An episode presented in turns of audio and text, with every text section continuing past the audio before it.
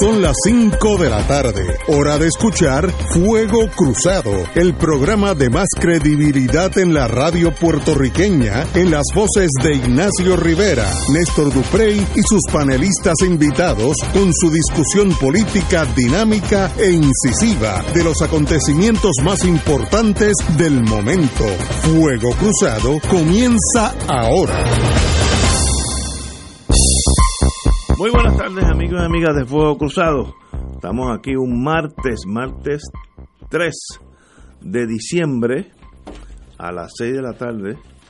Tengo entendido que viene el médico de cabecera de esta estación, el doctor Cabanilla, oncólogo de fama mundial, a hablar sobre por dónde va esa práctica de la medicina tan interesante.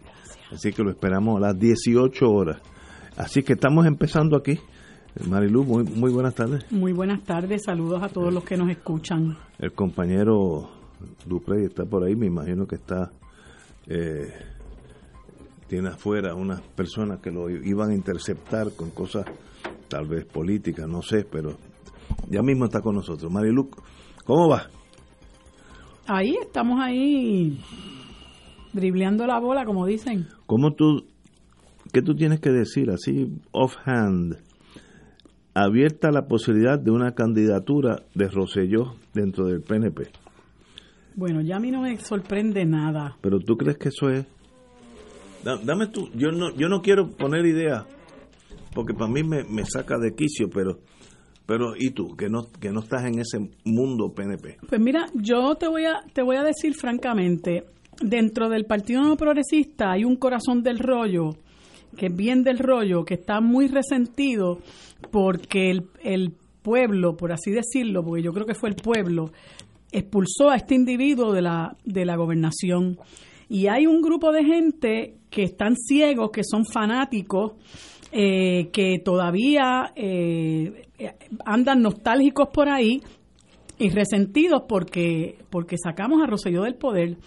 Y, ese, ese rollo, ese corazón del rollo, es el mismo al que, al que Pedro Pierluisi le habló en una ocasión en que fue a una convención de la Juventud PNP y dijo, a pesar de todo, yo no me arrepiento de haber votado por Ricardo Rosselló, y empezaron a aplaudirlo. Hay un corazón del rollo ahí que todavía le duele que Ricardo Rosselló se haya ido, que lo ven como el mejor gobernador que ha tenido Puerto Rico, a la, a la, a la primera dama, este, entonces eso realmente dice mucho de esa eh, de esa eh, porción de ese sector del PNP y yo no lo digo en ánimo de ofender a nadie eh, porque cada cual pues pues tiene la opinión que quiera.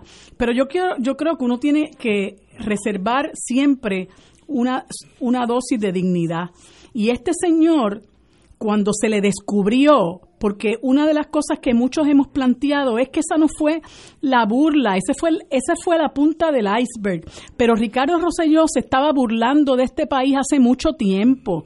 Incluso cuando lanzó su candidatura, eh, su candidatura misma era una burla. Y cuando empezó a hacer alarde del plan, del plan, del plan, que si tenía 10 mil páginas y no sé qué, y engatusó a la gente con el, con el plan, y cuando el plan se puso en ejecución, era un plan que lo que hacía era aplastar al país.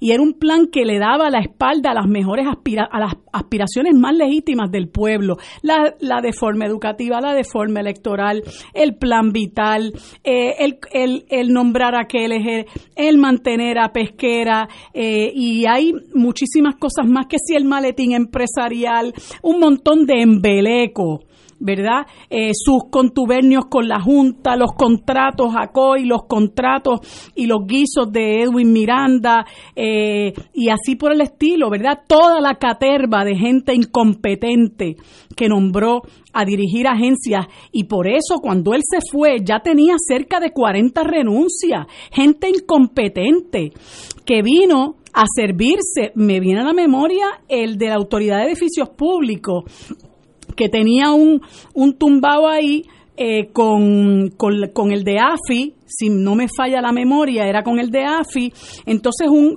una, una pariente de él o su compañera estaba trabajando con AFI y AFI le daba unos contratos a una eh, empresa que eh, de la que, que, él representó previamente en unas subastas y así por el estilo todo un entramado de corrupción eh, y de gancería eh, su, su ridiculez con la con prestar a nuestro país para hacer punta de lanza en contra del, de la revolución bolivariana y bueno yo podría estar aquí las dos horas completas.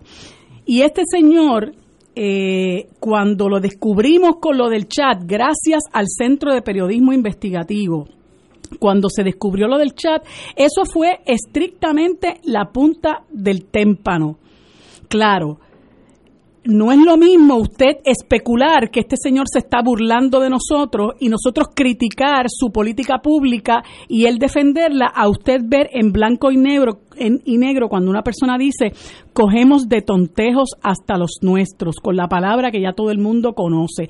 Y todo el resto de las barbaridades, cómo se burlaba de políticos en el país, de gente de la prensa, cómo aceptaba incluso comentarios que llamaban a la inseguridad física de gente como Manuel Natal, que había que darle un escarmiento, de Carmen Yulín Cruz, que también dijeron, en, en un momento dijo, encárguense de ella, una cosa así por el estilo, una cosa que realmente le para los pelos a uno, pero ahí nos dimos cuenta realmente que el gobierno estaba dirigido por una partida de gángsters. Esto era una mafia, ¿verdad? Y un chorro de charlatanes que vinieron aquí al poder a servirse y no hay más que ver las fotos de Ramón Rosario, de Elías Sánchez, de Alfonso Orona, eh, de Cristian Sobrino aplaudiendo a su jefe máximo en los, en los informes, en los informes del estado de, situación, claro, porque los había puesto a guisar a todos y ya todo el mundo sabe lo que estaba pasando con toda esta gente y cómo vinieron al, al, al gobierno a, a lucrarse. Entonces, después de todo esto, que este señor a lo largo y lo ancho del planeta. Los boricuas eh, de la diáspora le pidieron que se fuera. Eh, y no quedó más remedio que la, la, gente que lo aplaudía y la gente que lo apoyaba del corazón del rollo de su partido, del liderato de su partido, no tuvieron otro remedio que pedirle que se fuera porque ya la vergüenza era demasiada y el clamor corrió los confines del mundo. Él decidió irse entonces, que siquiera en este momento se hable, porque a mí una de las cosas que más me ha sorprendido es que aquí haya medios de comunicación acariciando esto, coqueteando esto, cuando realmente lo que deberíamos es, es estar indignados con la mera sospecha de que este señor pretenda volver a asumir un, una candidatura. O sea, yo creo que eso es una soberana falta de respeto. Pero claro está, nosotros eh, tenemos que acabar de entender que en ese partido hay un montón de caras de lata, un montón de carifresco, que realmente no les importa. Ellos no les importa. Han llegado al punto de que nos roban en la cara. Todos estos traqueteos que se han dado a la tarea de hacer en la cara del país. Y no les importa. Entonces viene la damisela, eh, ex primera dama, a retratarse debajo de la bandera y coming soon. Pues yo creo que ese sería realmente la tapa del pomo para que aquí la cosa explote de nuevo, porque pretender eh, mínimamente, tener el intento mínimo de volver a correr por alguna candidatura, podrán aplaudirlo los del corazón del rollo, y las focas que siempre aparecen, que le aplaudían cuando él hablaba en, en, los, en, el Capitolio, pero el resto del pueblo con dignidad, que fue ese pueblo que se tiró a la calle, tiene que tirarse a la calle de nuevo para que él sepa que aquí no es bienvenido. Y eso que le quede muy claro. Compañero don Néstor Duprey, buenas tardes, amigo. Buenas tardes a usted, don Ignacio, a Marilu. empezando Tranquilo. a la amiga y amigo Radio Mencioné un tema de Marilu que yo sabía en que efecto, iba, la iba a maquiar. la iba a maquiar. Llegué ahí, allá en Pladiría, que le iba a dar un ataque. Le iba a dar un ataque. Eh, estaba saludando a unas personas sí, que, querían, que nos trajeron unos quesitos sí, vi ahí y un salami. unos queridos amigos del movimiento cooperativista que estaban también por ahí Eh, mira, yo tengo sentimientos encontrados por las razones que la gente menos se imagina. Yo creo que Puerto Rico tiene que superar a Ricardo Rosselló. O sea, Ricardo Rosselló y su esposa sí, algo que tenemos que crecer. son un capítulo en la historia de este país que no debió ocurrir. Así es. No debió ocurrir. Es quizá una de las páginas más nefastas en la historia política puertorriqueña y no hay duda que en, en la época de la alternancia es quizá el capítulo más dramático a tal punto que llevó al país a tirarse a la calle a exigir la salida de este bribón y de toda su cohorte, todo ese grupo que anda por ahí con él y que llegaron al poder con el único propósito de robar, de disfrutar de las mieles del poder, de repartirse lo poco que quedaba del presupuesto y de eh, destruir la credibilidad de las instituciones públicas de Puerto Rico que bastante lacerada que estaban cuando este sujeto llegó a la fortaleza. Yo tengo que pensar que tiene que haber un ser humano alrededor de Ricardo Rosselló y de esta joven Beatriz Arreizaga que tenga todavía un mínimo de coherencia mental. Que tenga un mínimo de coherencia mental y le explique de la forma más clara posible. Eh, aquí en Rubel yo tengo un amigo que le diría que, que le expliquen hasta con la mano si le tienen que explicar.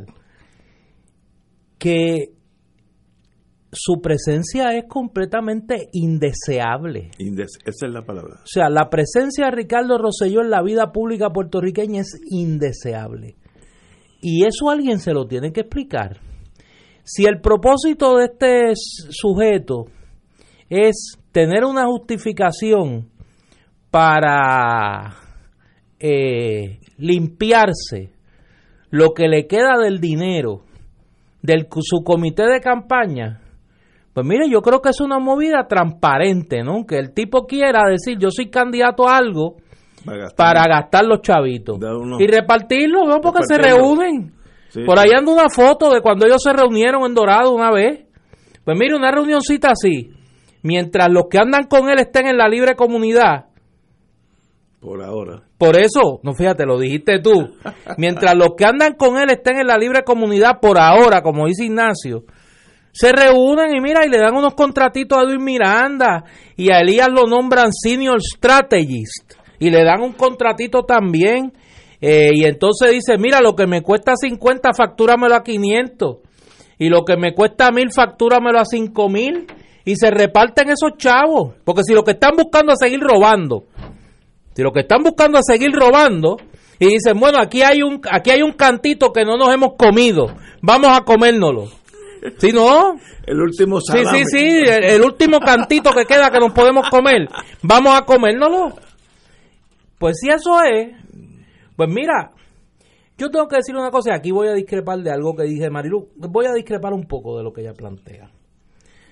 Yo tengo que creer, yo tengo que creer porque yo creo en este pueblo. Yo creo en el pueblo puertorriqueño, en su bondad, en su nobleza, en su honestidad. Yo tengo que pensar que en el Partido Nuevo Progresista quedan puertorriqueñas y puertorriqueños honestos. Quedan puertorriqueñas y puertorriqueños que no son la camarilla que controla el PNP. Yo tengo que pensar que ahí hay una gente que le avergüenza, que le avergüenza que el partido que llegó hacer un instrumento de cambio en la sociedad puertorriqueña, independientemente de lo que uno pueda creer de lo que pasó en el 68 y demás. Para mucha gente el PNP, su llegada a la vida pública, representó un momento de cambio en la vida política puertorriqueña. Yo creo que hay una gente que se tiene que avergonzar por un mínimo sentido de amor a este pueblo. De que individuos como Ricardo Rosselló todavía estén dando vueltas por ahí a ver qué cantito queda para acabárselo de robar. Y entonces yo tengo que apelar en primera instancia esa gente. Lo próximo, y esto yo lo digo sin que me quede nada por dentro. Una de las cosas de las que más orgulloso yo estaré siempre en mi vida independientemente de lo que pueda pasar de aquí en adelante con mi vida, es que Dios me dio la oportunidad de estar en este micrófono y exigirle a Ricardo Rosselló su renuncia como gobernador. Y Dios me dio la oportunidad de estar en este micrófono y día a día pedirle que se fuera. Yo no tengo ningún problema, ninguno, en que si Ricardo Rosselló vuelve a la vida política con la misma honestidad intelectual que lo hice, pedirle a este país que se lance a la calle. Que se lance a la calle. Y yo soy el primero que me voy a lanzar con este país a la calle, a impedir que este truán, a impedir que este truán vuelva a, a seguir tomándole el pelo, a coger, como dijo él en el chat, a este pueblo, incluyendo a los de él. Incluyendo a los de él. lo dijo en blanco y negro. En algún momento hay que tirar la raya en este país. En algún momento hay que tirar la raya en este país para que no nos sigan faltando el respeto. Si este individuo y su esposa y los que con ellos andan y roban se creen que le van a seguir faltando el respeto a este pueblo, están bien equivocados. Bien equivocados. Pues este pueblo se va a tirar a la calle y este pueblo los va a parar en la raya. Los va a parar en la raya porque como dice mi mamá, está bueno ya. Está bueno ya de seguirle faltando el respeto a este pueblo. Con la dignidad de este país no se puede jugar más. Y ya está bueno de tomarle el pelo, de coger de idiota a un pueblo bueno, un pueblo noble, un pueblo honesto, como es el pueblo puertorriqueño. Ricardo Rosselló no tiene espacio en la vida política puertorriqueña.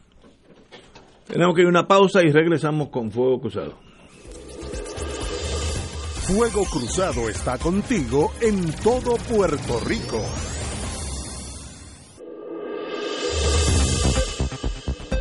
Y ahora continúa Fuego Cruzado.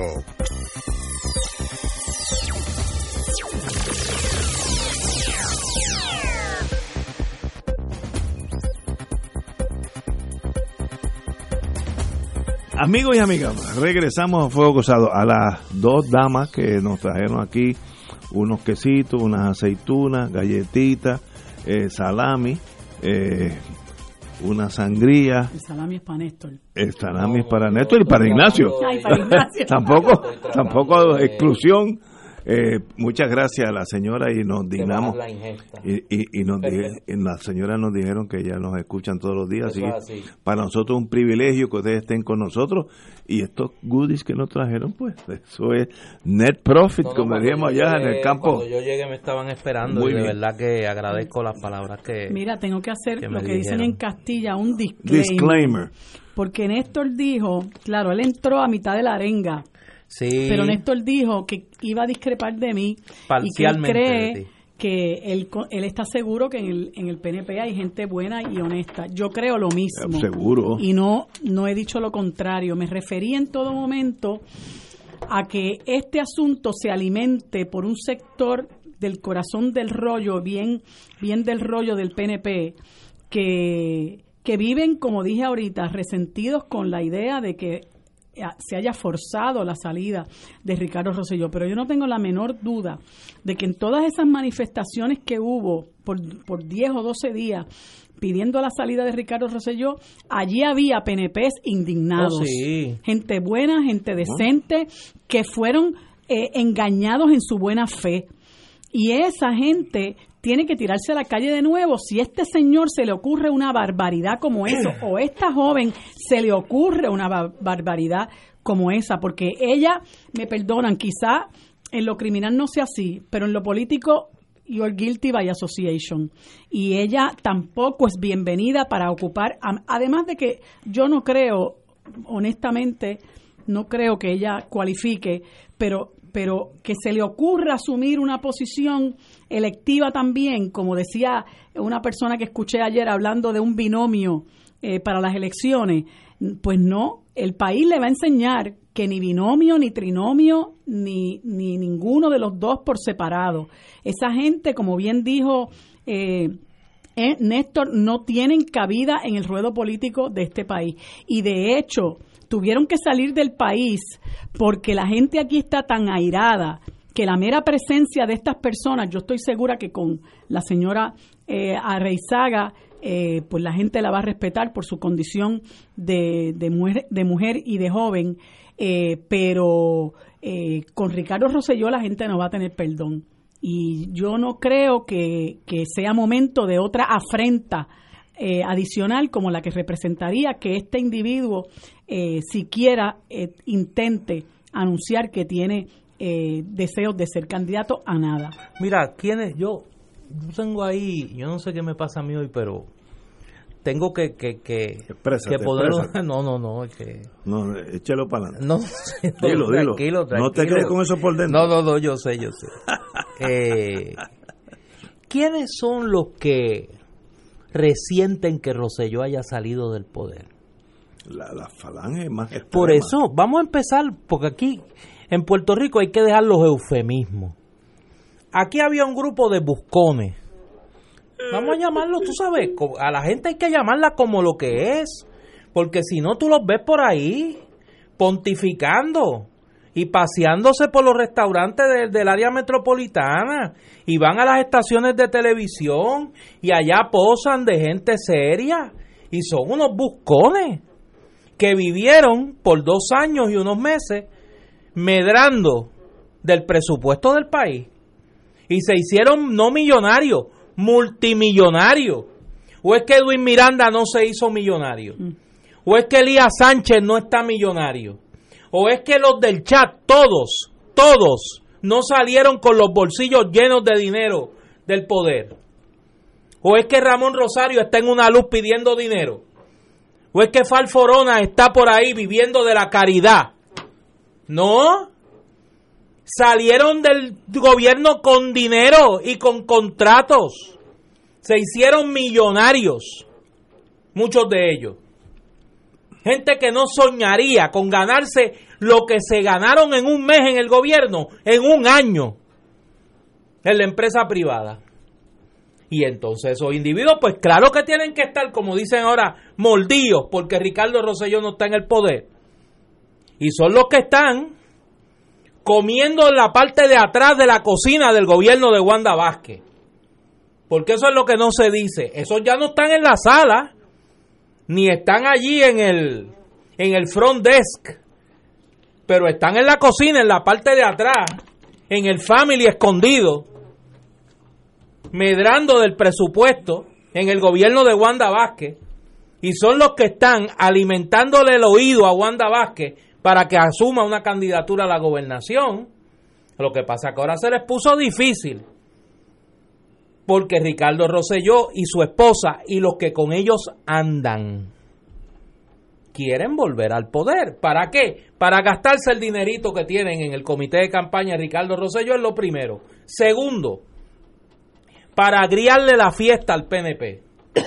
En el mundo torcido de Ricardo Rosselló y esa corte, como la corte de Luis XVI y María, y María Antonieta, que vivían en un mundo paralelo, pues esa gente creen que los culpables de que Ricardo Rosselló no esté ahí no son ni los pelú, ni las feministas, ni la gente que se tiró a la calle, es el PNP, es Rivera Chats, que lo sacó del poder.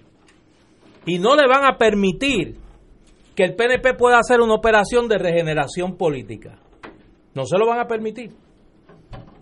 Ahora, yo creo que nosotros como pueblo, incluyendo a los PNP, nos tenemos que hacer una pregunta.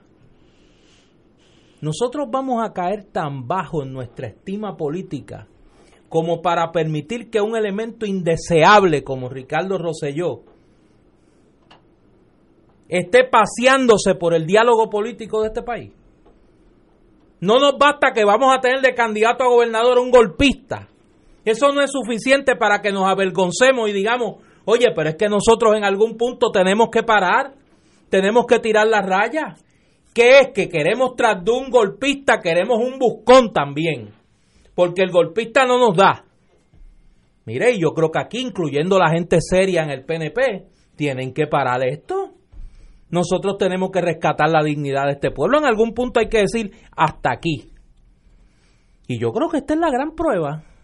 Si nosotros ya permitimos que el PNP eligiese, rehabilitara políticamente a dos personajes como Héctor Martínez y William Villafañe, vamos a permitir también que rehabilite a Ricardo Rosselló. Y vamos a permitir que ponga en la papeleta un golpista como Pedro Pierluisi. En algún punto hay que parar. Y el primer turno al bate lo tienen la gente seria del PNP. ¿Hasta cuándo van a permitir que la representación dominante en el diálogo político puertorriqueño es que en el PNP eligen a cualquiera? A cualquiera. Después que sea del PNP, la doctrina King Kong de mi hermano Ignacio Rivera. Pues mire, yo creo que la gente seria en el PNP tiene que parar esto. Si no, el país lo va a parar. El país lo va a parar. Porque los serios, los honestos, los decentes, los que nos levantamos por la mañana a trabajar y no dependemos del contrato del gobierno para hacernos millonarios,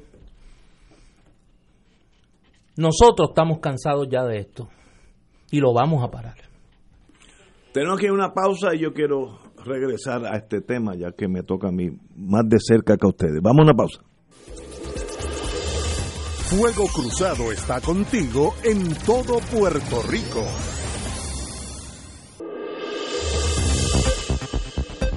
Y ahora continúa Fuego Cruzado.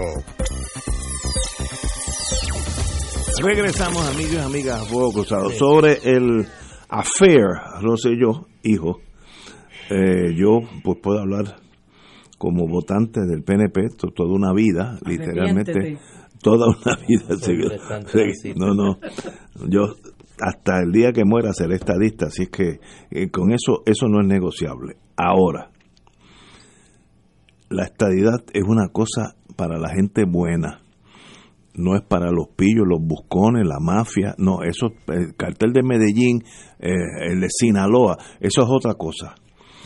Y yo no puedo comprender cómo el Partido Nuevo ya no ha salido a rajatabla y decir, aquí no hay espacio para ese señor. Yo hubiera dicho eso ya, eh, de esos aviones que tienen una colita, letras, tú sabes, antes, hace años que no los veo, ya yo lo hubiera tirado, eh, porque no hay espacio.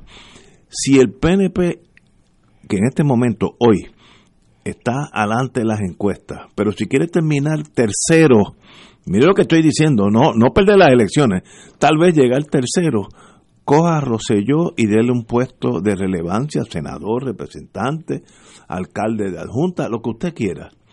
Y es el fin de las elecciones del 2020. Los 600 mil personas que Marilu y yo estuvimos allí, las vimos, juventud. Yo estuve allí también. no, más de 600 mil. No, eh, algo, perdón, tú estuviste, pero yo no te vi a ti porque yo estaba este, siguiendo la caravana de, del MUS.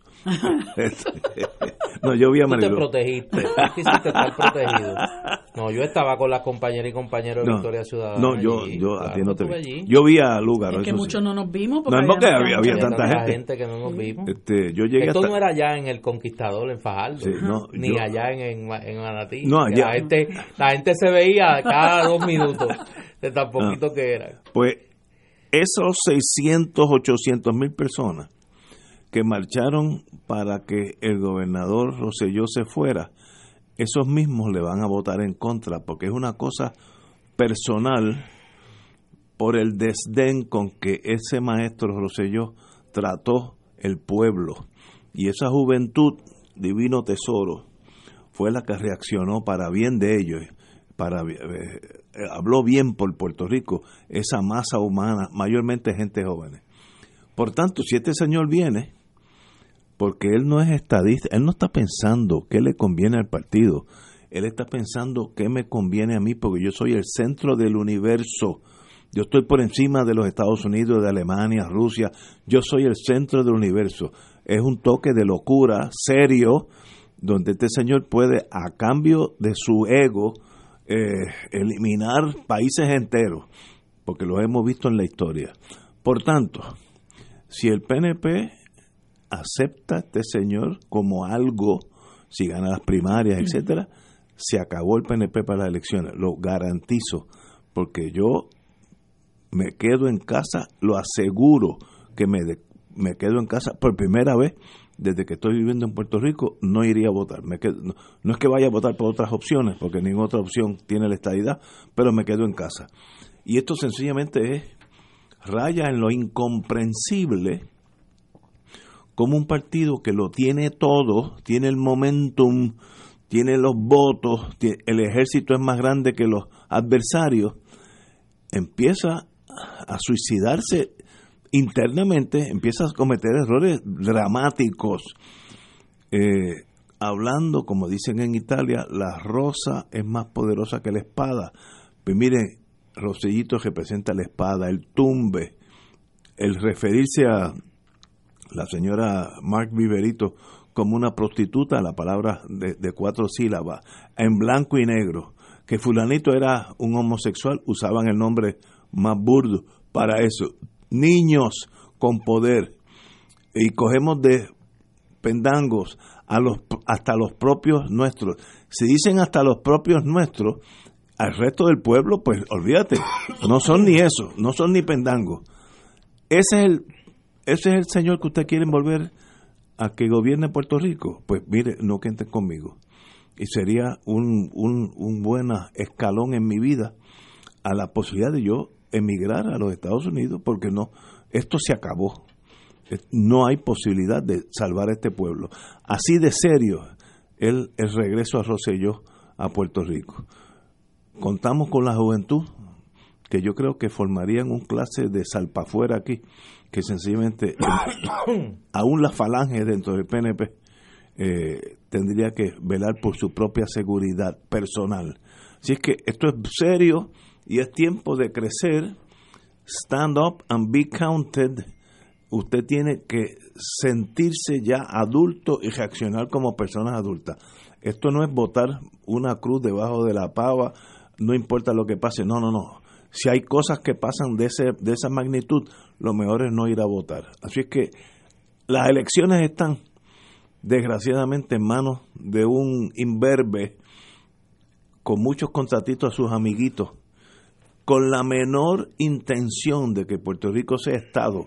Eso es irrelevante, totalmente irrelevante. Lo que ellos quieren hacer, contratitos y dinero, y pasársela chateando unos con otros, riéndose de nosotros, el pueblo de Puerto Rico. Eso es lo que queremos. Mire, si Puerto Rico quiere eso, de verdad, se acabó el país. Hay que irse. Sencillamente, o, como, como, han hecho varios amigos míos, salirse de la, de la política y ni oír los noticieros AM, o, oye música clásica FM, pues yo no, no me interesa lo que pasa en este pueblo. Tengo una oficina, tengo una planta aquí, tengo que vivir aquí, pero de verdad no tengo nada que ver con, con Puerto Rico. No, me gustaría a mí no llegar a la edad que tengo a esa posición emocional, porque es bien solitaria. Entonces lo único que uno vale es uno, el carro, el apartamento, la esposa o el esposo si es mujer, el perro, el gato, el swimming pool y más nada. La vida no puede ser así de sencilla. Y este señor nunca ha sido estadista, nunca. Es un niño malcriado, egocentrista a unos extremos de psiquiatría. Y eso hay que pararlo me sorprende que hasta estemos hablando de él. Yo pensé que ser un como hablar de Hitler, algo que ya, que ya, los alemanes pasaron la página. es inconcebible. inconcebible. que salir de cosas, de, de, de, dejar de, que este hombre y, y, su esposa sean parte de la conversación en este país. No componen nada. No componen nada, pero claro, la posibilidad tan siquiera de que este sujeto crea que puede volver a la política puertorriqueña presenta y que no pasa nada es el problema. Ese es el problema. Que este individuo apueste como apostó hasta el final, oye, hasta el final, Ricardo Rosselló apostó que se podía burlar del país, porque esa ha sido su mentalidad siempre. Este es el niño que siempre se salió con la suya y que esta vez no se pudo salir con la suya. Y eso para su psique torcida es algo bien difícil de digerir. Yo no me pude salir con esta vez no me pude, esta vez no los pude coger. Esta vez no los pude coger. Y yo creo que ese es el problema. Además de todo el componente de mendacidad, de corrupción, de inmadurez, de incompetencia, de una corte que está desplazada parcialmente porque otros andan en la cocina, del gobierno de Wanda Vázquez que quieren seguir roba, quieren robarse lo que queda. Hay unos, Los 800 mil dólares del comité de campaña quieren repartirlo. hay unos pillitos, Y para eso tiene que haber una candidatura. pillos full time que ven ahí 800, que sería the last hurrah, el último tumbe. El último tumbe. Mientras estén en la libre comunidad. Mi- mientras el FBI los ma- mantenga en la libre comunidad. Ay, Left, no nos falles, muchachos. Señores, A tenemos... que Aleph como que le dijeron, Left, mira, suave, calladito te suave. más bonito, Sí. porque no lo oímos Eso es hace hasta- tiempo. es- mira, mientras menos ruido hace la pistola, quiere decir que tiene silenciador. Así que cuidado que no haya hecho ruido. Un día de esto la bala va a salir por el cañón, pero con Yo sé que en el país habemos muchos esperando, ¿verdad? Porque si de Oye, algo... tú tienes unas metáforas tan, tan, Tan bonitas, ¿verdad? tan bonitas. Señores, vamos a una pausa. Fuego Cruzado está contigo en todo Puerto Rico.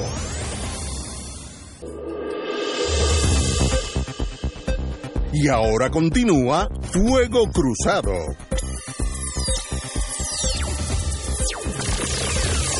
Carmen Yulín, perdón.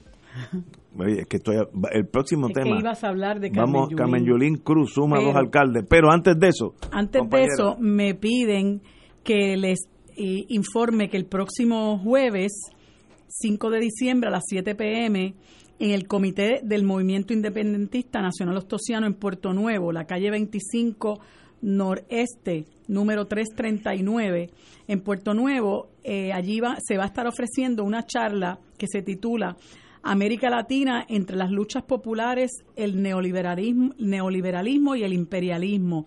Y eso se ve que va a estar bien bueno porque la charla va a estar a cargo de mi amiga Wilma Reverón Collazo y mi amigo Julio Muriente Pérez.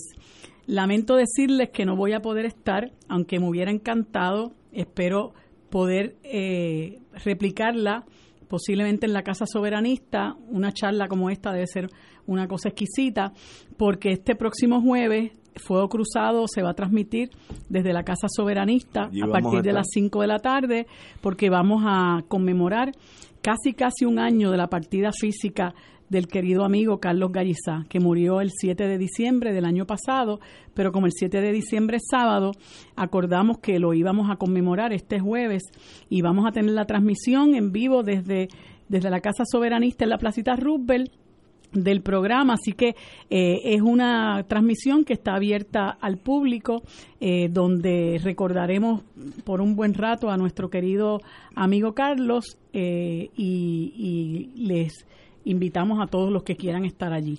Y es, y es fácil llegar, si usted llega a la placita Rupert, ya llegó, Exacto. porque allí mismo es. Exacto. Bueno, así que es fácil, la, la, no, no, no necesita un GPS para llegar.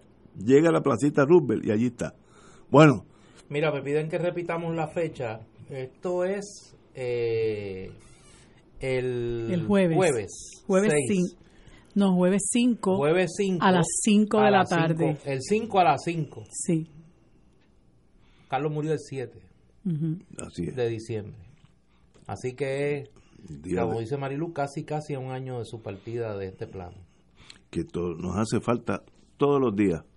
Eh, Así es. Carlos fue un amigo extraordinario. Bueno, el alcalde de Comerío, el amigo José A. Josian Santiago, y la alcaldesa de Loíza, la amiga que tengo el privilegio de conocerla, Julia Nazario, serán respectivamente el director y la secretaria de la campaña de la precandidata a la gobernación, Carmen Yulín Cruz, por el Partido Popular. De esa forma, Carmen Yulín, quien todos sabemos es alcaldesa de San Juan, lle- lle- allega a su equipo dos voces de envergadura dentro del Partido Popular, justo cuando abre el periodo de erradicación de la candidatura. Bueno, además de los señores Santiago y Nazario, el ex representante Charlie Hernández será el portavoz de la campaña de Carmen Yulín Cruz. Eh, sabemos que para las elecciones hasta ahora hay unos candidatos a la gobernación populares, el amigo Eduardo Batia, mi hermano Juan Zaragoza y el alcalde de Isabela, Carlos Delgado Altieri. Eh, así que Camillulín está haciendo su equipo, ha añadido dos bateadores de largometraje, así que le deseo lo mejor. Camillulín pues jala mucho en la centro izquierda del partido, eh, jala muy poco en la falange del Partido Popular, pero eh, yo creo que eso es parte de su gran atractivo. Es la, yo, yo diría la única voz liberal dentro del Partido Popular en este momento. Le deseo lo mejor, pero es una batalla con el establishment de derecha popular. Don Néstor. Mira, yo creo que era importante para la campaña de Carmen Yulín eh, de cara a la primaria y al anuncio formal de las candidaturas, el mostrar eh, un nivel de apoyo en la estructura intermedia del Partido Popular, particularmente los alcaldes.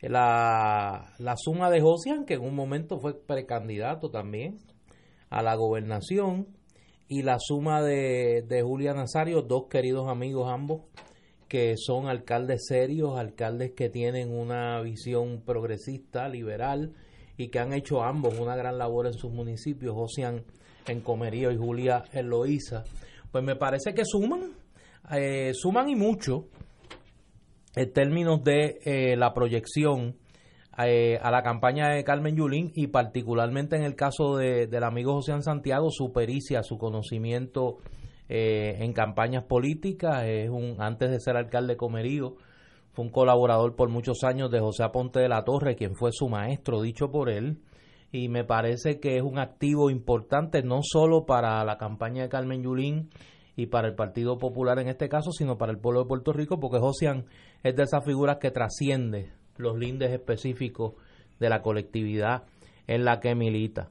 Eh, obviamente aquí viene ahora una segunda fase de esta campaña que es la guerra de los endosos.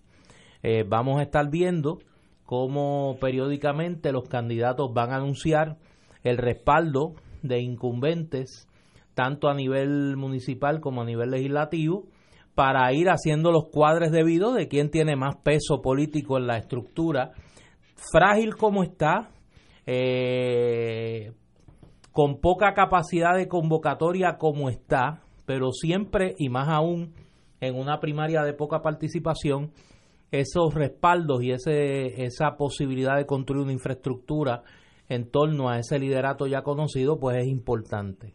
Eh, yo he dicho en el pasado y lo sostengo eh, en cuanto a mi análisis de la primaria del Partido Popular, que a menor participación, que, que, aquí la participación, vamos a ponerlo de una manera neutral, la participación va a decidir el resultado. Una primaria de poca participación tendería a producir un resultado X.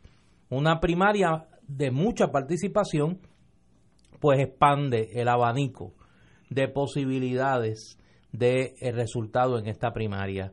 Aquí hay un factor que nosotros tenemos que, eh, que mirar con mucho cuidado y aquí un poco pecamos todos, eh, todas y todos los que miramos esta contienda, estemos o no estemos en el Partido Popular, de el vicio de verlo todo desde el prisma del área metropolitana. Una de las interrogantes que a mí me parece que se va a resolver en los próximos días es cuánto respaldo tiene el alcalde de Isabela, Charlie Delgado, más allá de los confines del área noroeste. ¿Por qué? Esta es una campaña que va a costar dinero. En la medida que Charlie Delgado no tenga capacidad de levantar un dinero fuera de los confines de Isabela y de la región noroeste, pues obviamente se dificulta que pueda mantenerse en la carrera. Y esa es la apuesta que muchos están haciendo a que esto se polarice en una contienda Eduardo Batia, eh, Carmen Yulín y que los demás candidatos sigan la senda que marcó Roberto Prats y se vayan y se vayan retirando. Eh, para muchos, y es algo que yo he escuchado cada vez con más frecuencia, eh, Charlie Delgado se parece eh, se, presenta, perdón, como una opción más digerible, particularmente para la estructura del Partido Popular, la, maquinaria, diríamos, en, otra época, que Carmen Yulín. Y a mí me recuerda mucho, le comentaba un querido amigo, que a mí me, me recordaba mucho el acomodo de fuerza que se dio en el Partido Popular precisamente en la contienda que creó el trauma colectivo al Partido Popular con el tema de las primarias y de las contiendas a la candidatura a la gobernación, que son los eventos del 1968.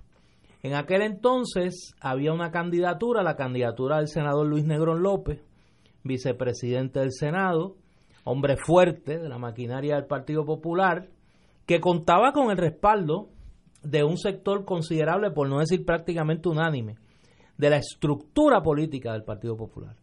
Eh, era el candidato, como decía, dice eh, mi viejo profesor José Arsenio Torres, de la maquinaria. Era el candidato de la maquinaria.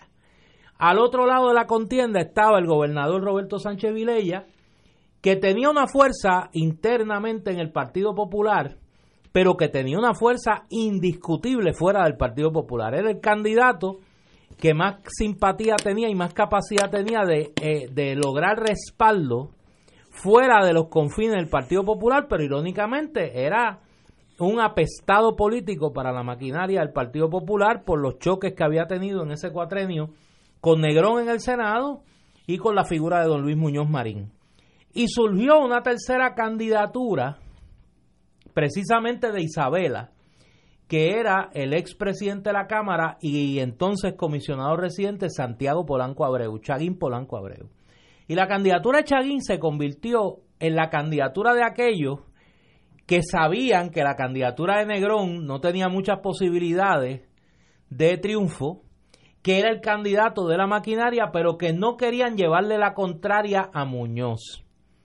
Y muchos, muchos dicen, yo soy uno que parto de esa premisa, de que un poco esa candidatura de Chaguín Polanco Abreu fue alimentada desde Trujillo Alto, como decían en aquella época, desde el entorno de la familia Muñoz Mendoza.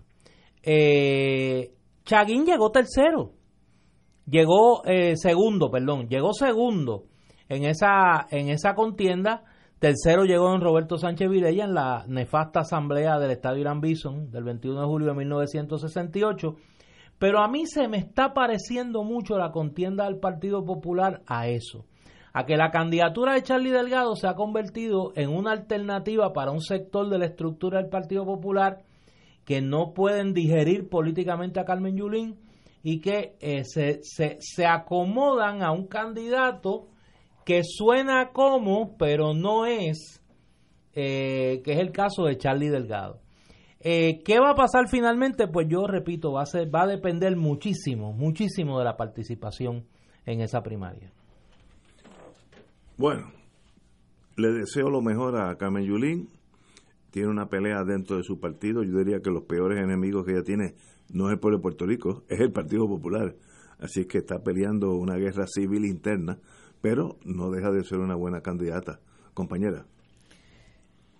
Yo, yo coincido, coincido contigo en el sentido de que, digo, yo no sé, yo lo estoy viendo desde afuera, pero yo pienso que Carmen Yulín debe coincidir con que no la tiene fácil porque pues tiene, tiene muchos detractores al interior de su partido, no solamente porque es mujer, porque eso es un, eso es un rechazo ahí que está solapado, la gente no lo verbaliza, eh, sino pues porque Carmen Yulín de todos los candidatos es la única que ha planteado como parte de sus objetivos trabajar con el asunto del estatus.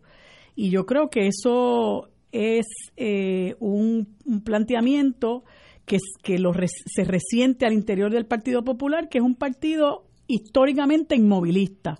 Eh, incluso escuchaba yo el otro día a este señor Nadal Power, que lo estaban entrevistando con relación, si no me falla mi memoria, lo estaban entrevistando con relación a la candidata, a la persona que se, que se ofrece como candidata para ser comisionado residente por el movimiento Victoria Ciudadana. Y entonces, eh, eh, antes de eso, habían entrevistado a la profesora, la Jordán, Conde. Antes de eso, habían entrevistado, no sé si fue a Víctor García San Inocencio, que se expresó en el sentido de que eh, todos los candidatos a la comisaría residente, con excepción del candidato del PIB, eran estadistas. y el periodista que estaba entrevistando lo llama a Nadal Power y le dice, mire, por ahí están diciendo que usted es estadista y él empieza a hablar este con relación a que él no es estadista, etcétera, este y pues parece que no le quedó de otra que empezar a hablar de la señora Jordán Conde y a decir que que ella estaba en, un, en una organización independentista y que tan es así que se reunían en el MUS y cuando uno escucha ese tipo de argumento, uno dice, con esto es que cuenta realmente el Partido Popular. Y entonces, pues, hay que entender que, que se resienta la postura de Carmen Yulín porque es la única que realmente quiere cambiar dramáticamente el rumbo ideológico de ese partido, ¿verdad? De ser un partido resignado, de ser un partido conformista, inmovilista, eh, a un partido que realmente se siente eh, en la necesidad se sienta en la necesidad de cambiar el curso de las cosas y de, y de, y de coger el toro por los cuernos en el sentido de que el problema del estatus es un problema que no podemos seguir soslayando. Eh, yo realmente no sé lo que va a pasar porque la política es muy extraña. En la política usted está hoy aquí y dentro de cuatro meses no se sabe dónde usted va a estar. Y ya llegó el momento de que la gente se vaya definiendo. Yo creo que Carmen Yulín tiene dos, aunque claro, son 45, 45 eh, eh, alcaldes populares, Carmen Yulín tiene, yo no diría, si no tiene los dos más respetados, tiene a dos de los, de los alcaldes más respetados de todo el país. Eh, y bueno, a pesar de eso, y gente muy buena. gente muy buena. Yo, yo te digo, yo me siento y, y los y los, eh, los, los, pura sangre, como dice mi amigo Larry Emil Alicea, pueden pensar lo que quieran pensar. bueno también. Ajá, pueden pensar lo que quieran pensar, pero eh, yo me sentiría súper cómoda trabajando con una señora como Julia eh, Nazario. y con el mismo alcalde de, de Comerío, porque son gente que lejos de que pertenezcan al Partido Popular, que pues, pues como yo digo, nadie es perfecto, yo puedo trabajar con ellos tantas y tantas y tantas cosas y a fin de cuentas nuestro partido nuestro país necesita de gente que quiera su país. Nosotros necesitamos gente que quiera al país. Y a lo mejor usted no necesariamente aspira a que nuestro país sea eh, eh, tenga su plena independencia, pero usted quiere al país y al querer al país usted aborrece la corrupción, la mediocridad, el saqueo, usted abraza la justicia social y con esa gente yo puedo trabajar. Y esas son dos personas que han hecho un gran trabajo por sus respectivos municipios, este, en eh, Comerío y, y Loíza. Eh, así que no se sabe qué vaya a pasar posteriormente, cuántos otros, ¿verdad?, vayan alineándose.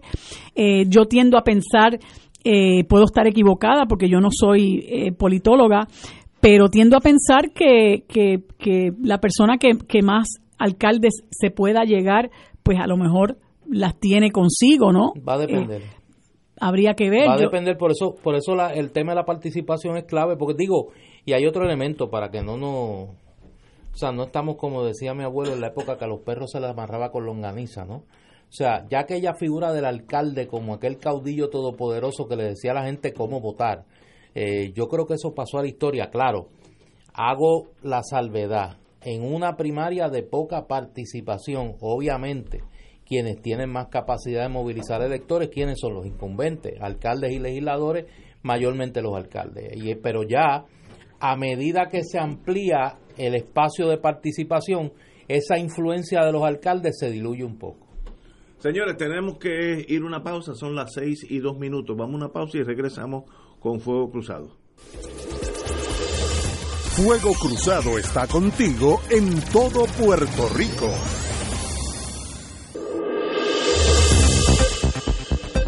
Y ahora continúa Fuego Cruzado. Amigos y amigas, si eres beneficiario de Medicare y pensionado del gobierno, quédate aquí porque vamos a discutir todo lo nuevo que Triple S Advantage tiene para ti con alianza, con la alianza. Me, me acompaña el amigo Luis Rivas, que ha estado aquí anteriormente, para darnos más detalles. Bienvenido, Luis. Gracias, Ignacio. Así es. A ti, pensionado de gobierno, te quiero hablar de los beneficios de Triple S Advantage Alianza. Tenemos opciones para todas las necesidades, desde los que buscan tener un ahorro en la prima de la parte B sin sacrificar beneficios, hasta los que no tienen aportación patronal o quieren añadir dependientes sin costo adicional en su prima mensual. Antes de que de entrar en los diferentes planes, quiero que le hable a nuestros miembros de sobre los extras de la red y qué y en qué consisten. Los extras de la red son esos beneficios que verdaderamente son importantes para que cuides tu salud y bienestar. Por ejemplo, asistencia en el hogar. Triple S te ofrece hasta 48 horas al año para asistencia, cuando más lo necesitas. Asistencia en el hogar te ofrece apoyo en el hogar por personal cualificado para tareas como bañarte y vestirte, preparación de comidas y limpieza liviana, entre otras. Esto es un gran alivio, tanto así vives solo o eres un cuidador. Mayor flexibilidad. No importa el plan de la alianza que escojas en Triple S Advantage. Te damos más de más de flexibilidad a la hora de usar tus beneficios. Por ejemplo, visión. Te haces tus espejuelos donde quieras y sin limitaciones de cantidad de montura. Transportación. Incluye visita a tus médicos, farmacia, laboratorios, servicios radiológicos, entre otros destinos relacionados con tu salud. Además, incluye un acompañante sin costo adicional. Dental. Todo nuestro ofrecimiento para los miembros de la alianza incluyen servicios preventivos y comprensivos. Nuestra cubierta dental es muy completa. Incluye puentes fijos, root canal y coronas en todos los dientes. Restauraciones incluyendo resina, periodoncia y hasta prostodoncia para tus dentaduras removibles completas o parciales, envases flexibles o al plus, entre otros. Tiene acceso a medicamentos over the counter y otros artículos sin receta y los puede adquirir el mismo día en tu farmacia favorita. Ahora, Luis, me gustaría que entráramos más en detalle en los beneficios esenciales que ofrece Triple S Advantage Alianza. ¿Cómo no, Ignacio? Con Alianza Aurora Plus tienes 1.200 dólares en ahorro anual. Estos son 100 dólares mensuales que puedes usar para lo que tú quieras. Compras, pagos de luz, agua, teléfono y más. Y si lo que buscas es disfrutar de los mayores beneficios. En ese caso tenemos cubiertas con 3.000 dólares para dental comprensivo, 1.000 dólares al año para espejuelos, 3.000 dólares para audífonos, 800 dólares para medicamentos OTC y 24 viajes para transportación. Háblame de la cubierta de farmacia para la alianza. Todos sabemos que los medicamentos representan un gran costo, eso lo sé yo personalmente, sobre todo si tienes condiciones crónicas. Qué bueno que me hace esa pregunta, eh, Ignacio. Si tienes diabetes, cuentas con cero copago en medicamentos de marca para controlar tu condición. Esto incluye medicamentos orales e insulina. También tienes cero copago en medicamentos genéricos para diabetes, colesterol y condiciones cardiovasculares. Además, este año ofrecemos medicamentos para la disfunción eréctil, seis pastillas al mes. Es importante subrayar que no importa cuál sea tu plan de la alianza, estos beneficios aplican a todos. Gracias por esa información, Luis. ¿Puedes compartir a qué número pueden llamar los televidentes o los oyentes en este caso para orientarnos? Claro que sí. Si eres beneficiario de Medicare y pensionado de gobierno, llámanos para orientarte al 1-833-766-7776, 1-833-766-7776 para que veas que tenemos más opciones y grandes extras para ti. Amigo, vuelvo y repito, 1-833 1-833 766 7776. Luis, como siempre, un privilegio tenerte aquí. Gracias. Que regrese pronto. Gracias. Señores, continuamos con Fuego. Vamos a una pausa y continuamos con Fuego Cruzado. Fuego Cruzado está contigo en todo Puerto Rico.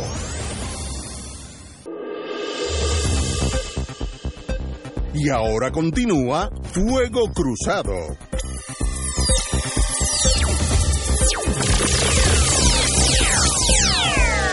Amigos y amigas, tenemos con nosotros una persona que en el caso mío específicamente le debo bastante, eh, el oncólogo, eh, el amigo Fernando Cabanilla, de una experiencia a nivel mundial que nadie la cuestiona, pero a la misma vez un amigo de Fuego Cruzado y un amigo de este servidor, donde yo he ido allí en carácter de paciente, con algo de miedo, porque no hay que, cuando uno se, se enfrenta, como decía John Wayne, to the big C, a esa cosa que le llaman cáncer, no hay valentía que valga, uno vaya siempre medio escamado.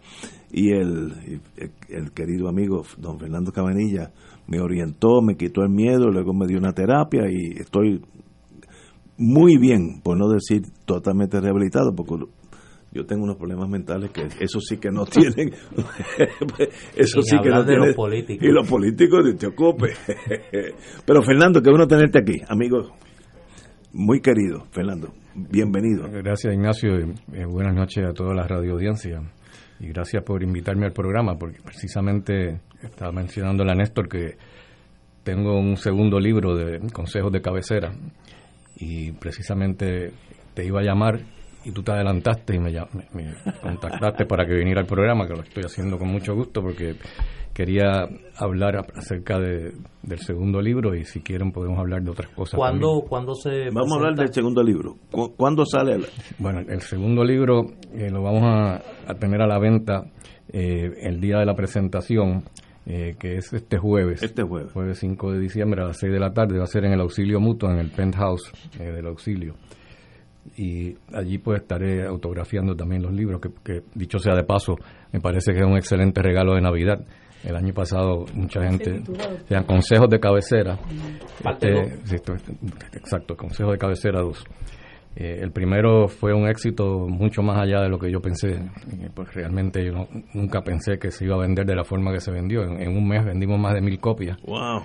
Y se convirtió en un bestseller inmediatamente. Eh, realmente yo creo que lo que pasa es que la, gente está no solamente ávida por, por saber acerca de, diferentes tratamientos nuevos que, están empezando a salir a la luz, sino que también quieren saber de tratamientos alternativos y muchas veces pues leen en el internet y en el internet uno consigue cantidad de información y cantidad de disparates también ¿no? mira me escriben aquí me emplazan para que comunique que el doctor Fernando Cabanilla va a estar en Ponce, en Librería El Candil, presentando su segundo volumen de consejos de cabecera el 14 de diciembre. ¿Eso cae qué? ¿Sábado? Creo que es un sábado. Sábado a las 11 de la mañana. Eh, eh, y como me, me escriben desde allá, desde el sur, es una hora inusual, pero en el caso de este autor laureado, Bessel el médico puertorricensis, eh, fue un éxito en Ponce, fue un lleno total allí en el Candil. Eh, eso es correcto, y las preguntas que me hicieron de la audiencia fueron que la de aquí de Casa Norberto fue igual. Y la de auxilio mutuo fue igual. Sí, el auxilio se llenó. Pegado. ¿Y qué hace, qué hace un doctor oncólogo del calibre suyo, y digo calibre suyo a nivel mundial, literalmente, no estoy exagerando? ¿Qué hace un usted que tiene tanto trabajo, porque por temprano que uno llegue a su oficina, ya usted está allí. yo, llego, yo, yo soy bien mañanero y cuando yo llego siempre, y ya lo veo como ya casi cansado de estar trabajando y son las 7 de la mañana, yo no me explico cómo alguien tiene esa estamina, año tras año. ¿Qué hace una persona como usted del calibre suyo escribir libros? ¿Qué es lo que lo motiva? Salirse de lo bien importante, que es su oficina, la terapia a, este mar que nos acosa y escribir libros. ¿Para qué? ¿Por qué?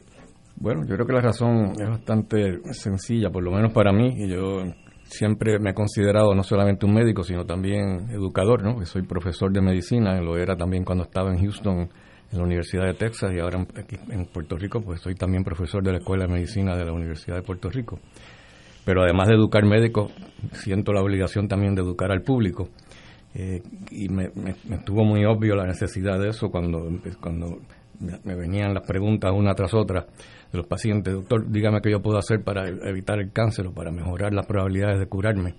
y siempre venían más o menos las mismas preguntas. Y dije, bueno, yo creo que ya es hora de escribir algo para que la gente se entere y además cuando, cuando me preguntan entonces le doy, la, le, doy una copia de la columna o compran el libro. Que dicho sea de paso, yo no me beneficio un centavo de este libro. Eh, esto yo lo, dono, lo que hemos sacado hasta ahora con el primer libro son con, 40 mil dólares y lo he donado todo al, Centro de Cáncer del Auxilio Mutuo para ayudar a los pacientes. Entonces, pues me di cuenta que era necesario eh, subir el nivel de educación de, la gente en cuanto a la percepción de qué pueden hacer, qué pueden evitar.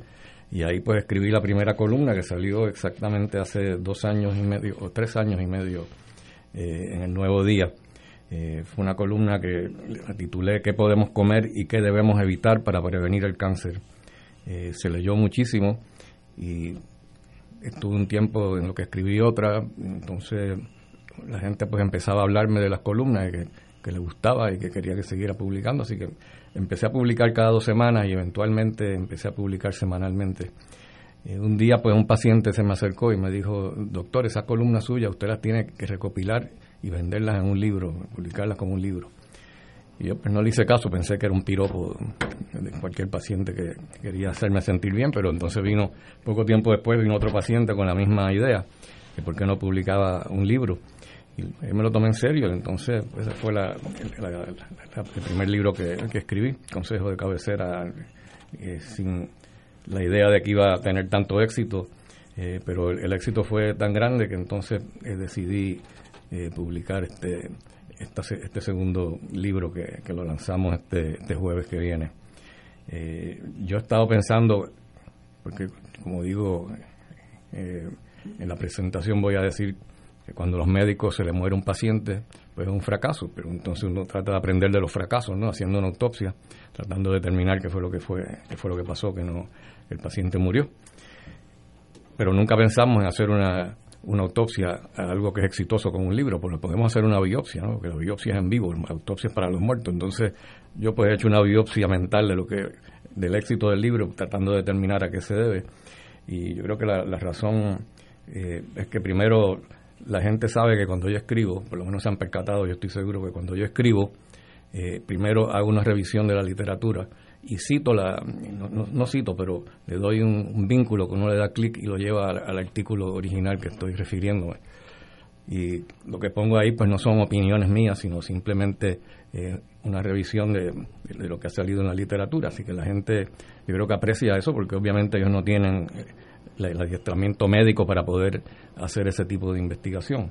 yo creo que eso es una de las cosas que la gente aprecia mucho. Y como dijo ahorita, pues también están mucha gente están preocupados con las cosas que leen en el internet, si son ciertas o no son ciertas. Y pues yo trato de, aclarar eso. Y además de eso, pues le doy un toque humorístico al final de la columna. Sí, pues, siempre, siempre algo político. No necesariamente político, muchas veces político, sí, pero, pero no necesariamente afiliándome a un partido, ¿no? Eh, yo, yo tengo una pregunta, Fernando, que, que yo creo que tú la tienes que haber escuchado y que es una pregunta que mucha gente en, el, en Puerto Rico se hace. A veces uno le da la impresión de que uno está expuesto a una cantidad de casos de cáncer inusualmente alta. Y muchas veces se piensa, yo lo he escuchado, hay gente que me lo ha planteado, que parecería como que en Puerto Rico la incidencia de cáncer es mayor que en otros lugares y que uno a cada uno a cada rato eh, escucha mira se murió fulano murió de cáncer y fue de momento y, uno dice pero y qué es lo que pasa aquí eso, tiene, eso tiene una explicación eh, las estadísticas indican que realmente Puerto Rico no tiene una incidencia más alta de cáncer eh, que, otros países. De hecho, en muchos casos es más baja. Eh, cáncer de mama en Puerto Rico es 9, 9 de, cada, de cada 100 mujeres. En Estados Unidos 12 de cada 100 mujeres. De hecho, es una de, la, una de las columnas que, que sale en el libro.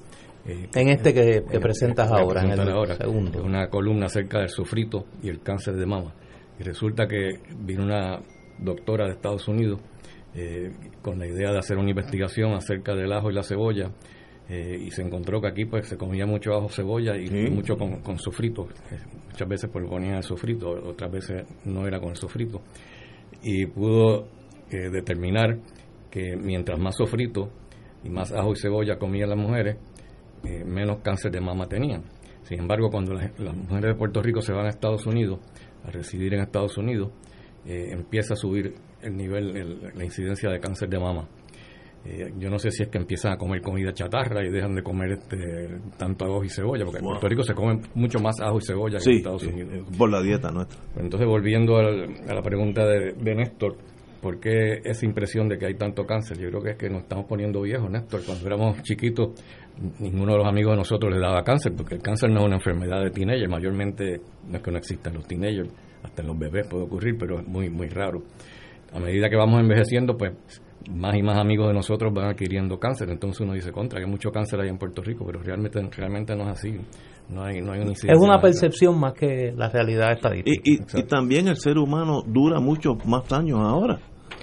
Porque si tú morías a los 40 años, pues no te daba cáncer. Seguro. Pero, pero si sigues caminando por ahí, como yo, pues llegan otras cosas. Sí, sí, el cáncer el, cáncer es una enfermedad mayormente de gente sobre 50, 60 años y, los, los, varones eh, cuando mueren y se le hacen autopsia, eh, si son de más de 70 años, eh, casi todos tienen cáncer de próstata. Muchas veces nunca se le había diagnosticado, pero si le hacen una autopsia, eh, gente que han tenido accidentes y eso, encuentran que casi, casi todos tienen cáncer de próstata. Había estado ahí subclínico, nadie se había dado cuenta. Y en Puerto Rico, obviamente, el fumar, yo me imagino que es, eso, es bien interesante.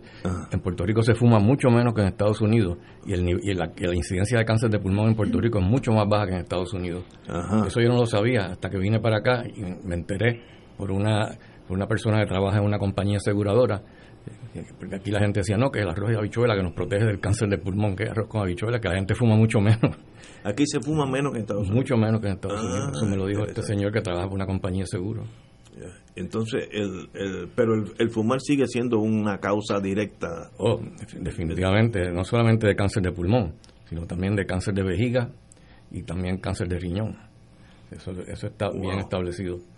Doctor, usted leyó hace poco no, quizás no puedo recordar eh, los términos técnicos de, la noticia, pero hay una, un centro o una universidad en Barcelona donde comenzaron a operar cáncer de páncreas eh, y, aparentemente con, con cierta eh, con cierto éxito porque inyectaban algo en no sé si es el, el tumor que donde se concentra y, aparentemente eh, ha resultado alargar la vida de gente eh, eh, que sufre ese tipo de cáncer que, que dicen que es uno de los más letales. Y eso es una técnica experimental que están desarrollando en España, pero que realmente el problema con el cáncer de páncreas no se resuelve tan fácil como desarrollar una técnica de esa naturaleza. Hay que resolverlo usando lo que llamamos terapia sistémica, ¿no? Porque cuando tú entras a operar a un paciente con cáncer de páncreas, la mayoría de las veces ya se ha salido del páncreas. Por eso yo pienso que la técnica esa de España pues podrá ayudar a, sacar el tumor primario del páncreas, pero casi siempre tienen ganglios linfáticos que ya han sido invadidos o se ha ido al hígado el, tumor. Por eso hay que desarrollar tratamientos que sean sistémicos, que puedan llegar a alcanzar fuera del tumor primario para poder entonces curar el tumor. ¿Qué quiere decir en español sistémico? ¿Qué quiere decir Sistémico quiere decir que vaya por todo el cuerpo. A todo el cuerpo. Que no sea solamente en el tumor primario. Eh, hace dos semanas, yo leo todos los domingos sus artículos en el Nuevo Día. Había un artículo que mencionaba DON. En español es DON, pero me imagino que eso quiere decir algo en inglés, DON. No entendí, ¿qué es eso de DON? DON son las iniciales eh, para el nombre de un compuesto químico que es dinitro oxalo algo, yo no me recuerdo ni qué. yo le iba a poner el nombre, pero mi editora Mayra Montero nunca me deja poner nombre científico. Dice que la, que la, gente que llega ahí a leer ese nombre tan largo, ahí se queda y no, no, no, pasan de ahí, así que le, puse solamente las iniciales que, que, las usan en el artículo, se llaman así ¿Qué, es eso? Es un compuesto eh, químico eh, que se usó hace muchos años atrás, hace como 60 años atrás, eh, era sumamente efectivo porque lo que hace es eh, que le quita la glutamina, que es uno de los nutrientes que, de los que se suple el, cáncer. ¿no? El cáncer usualmente usa la glucosa y la glutamina para alimentarse. Entonces, eh, la, glutamina, si se la quita, que la glucosa es imposible quitársela, pues si le quita la glucosa al tumor, le quita la, glucosa al resto del cuerpo de uno y te mueres, ¿no? Pero la, glutamina sí eh, puede atacar eso y el paciente puede sobrevivir sin glutamina, pero con unas toxicidades horribles. O sea que esa droga, ese fármaco eh, que se usaba hace 60 años se tuvo que abandonar porque la toxicidad que tenía era una cosa horrorosa. Entonces pasaron más de 60 años y a alguien se le ocurrió, eh, ¿por qué no eh, desarrollar este, este compuesto de forma que cuando circula en la sangre, circula de una forma inerte y que cuando llegue a donde está el tumor se active por el microambiente del tumor. Entonces lo usaron en ratones con un éxito increíble, ¿no? Mataba las células cancerosas, pero no solamente eso, sino que también eh, protegía las células del sistema inmune, que son las que atacan el tumor. Y las protegía, ¿por qué? Porque el cáncer es muy, muy inteligente, yo digo, porque se inventó esta forma de crear un ambiente alrededor del tumor que es un ambiente ácido. Y ese ambiente ácido en parte viene por la glutamina. Entonces, quitarle la glutamina, pues entonces se convierte en menos ácido el, el microambiente del tumor y entonces los linfocitos que, son parte del sistema inmune que atacan el tumor pueden, pueden atacar el tumor sin morirse en el ambiente ácido porque las células malignas pueden sobrevivir un ambiente ácido pero los linfocitos no. O sea que es como una, una forma del tumor defenderse del sistema inmune. Pero entonces al, quitar todo ese ambiente ácido entonces los linfocitos son capaces de atacar el tumor y entonces la, droga forma eh, funciona de dos formas eh, es quimioterapia porque es una droga que es tóxica a, las células tumorales, igual que las quimioterapias lo son. Eh, pero a la, misma vez es inmunoterapia porque protege a los linfocitos y les permite atacar el tumor. O sea que esto sería, sería una droga híbrida que tiene, tendría dos funciones, porque hoy en día hablamos de inmunoterapia y hablamos de quimioterapia, pero no hay ninguna droga que, que tenga las dos funciones a la misma vez. Y, y ya este don ya está en... esto está en etapa bien experimental. Ah, estamos en la etapa Estamos hablando del año que viene empezar a hacer este estudio en, humanos. Hasta ahora todo es en ratones, pero, pero nunca había habido una droga tan, tan prometedora como esta, ¿no? Yo, de los artículos suyos, que como dije, los leo los domingos, me doy cuenta que hay eh, un gran esfuerzo en el mundo entero en el renglón químico, eh, no sé las palabras exactas, que es continuo. La, esa medicina de ustedes en la oncología es casi mensual que hay alguien que está haciendo algo. Esto no es eh, como la, la, cirugía que básicamente pues es la misma hace 20 años, no. Es, ustedes cada dos o tres meses tienen una nueva noticia de algo, es algo continuo eh, bien técnico. ya ha llegado al punto que se está haciendo difícil uno poder asimilar todos los adelantos que hay con todas las medicinas nuevas que hay. Yo digo que dentro de poco pues habrá gente eh, que se dedicarán al cáncer de próstata, otros a melanoma, otros a linfoma. Yo soy de los de linfoma. yo hace tiempo que estoy en ese, en ese campo, porque en Estados Unidos ya hace tiempo que se dieron cuenta que el campo se estaba dirigiendo esa, de esa forma, ¿no? que, que se, se estaba complicando tanto la medicina que para poder hacer las cosas, investigar también las cosas bien, pues hay que dedicarse a, un grupo de tumores.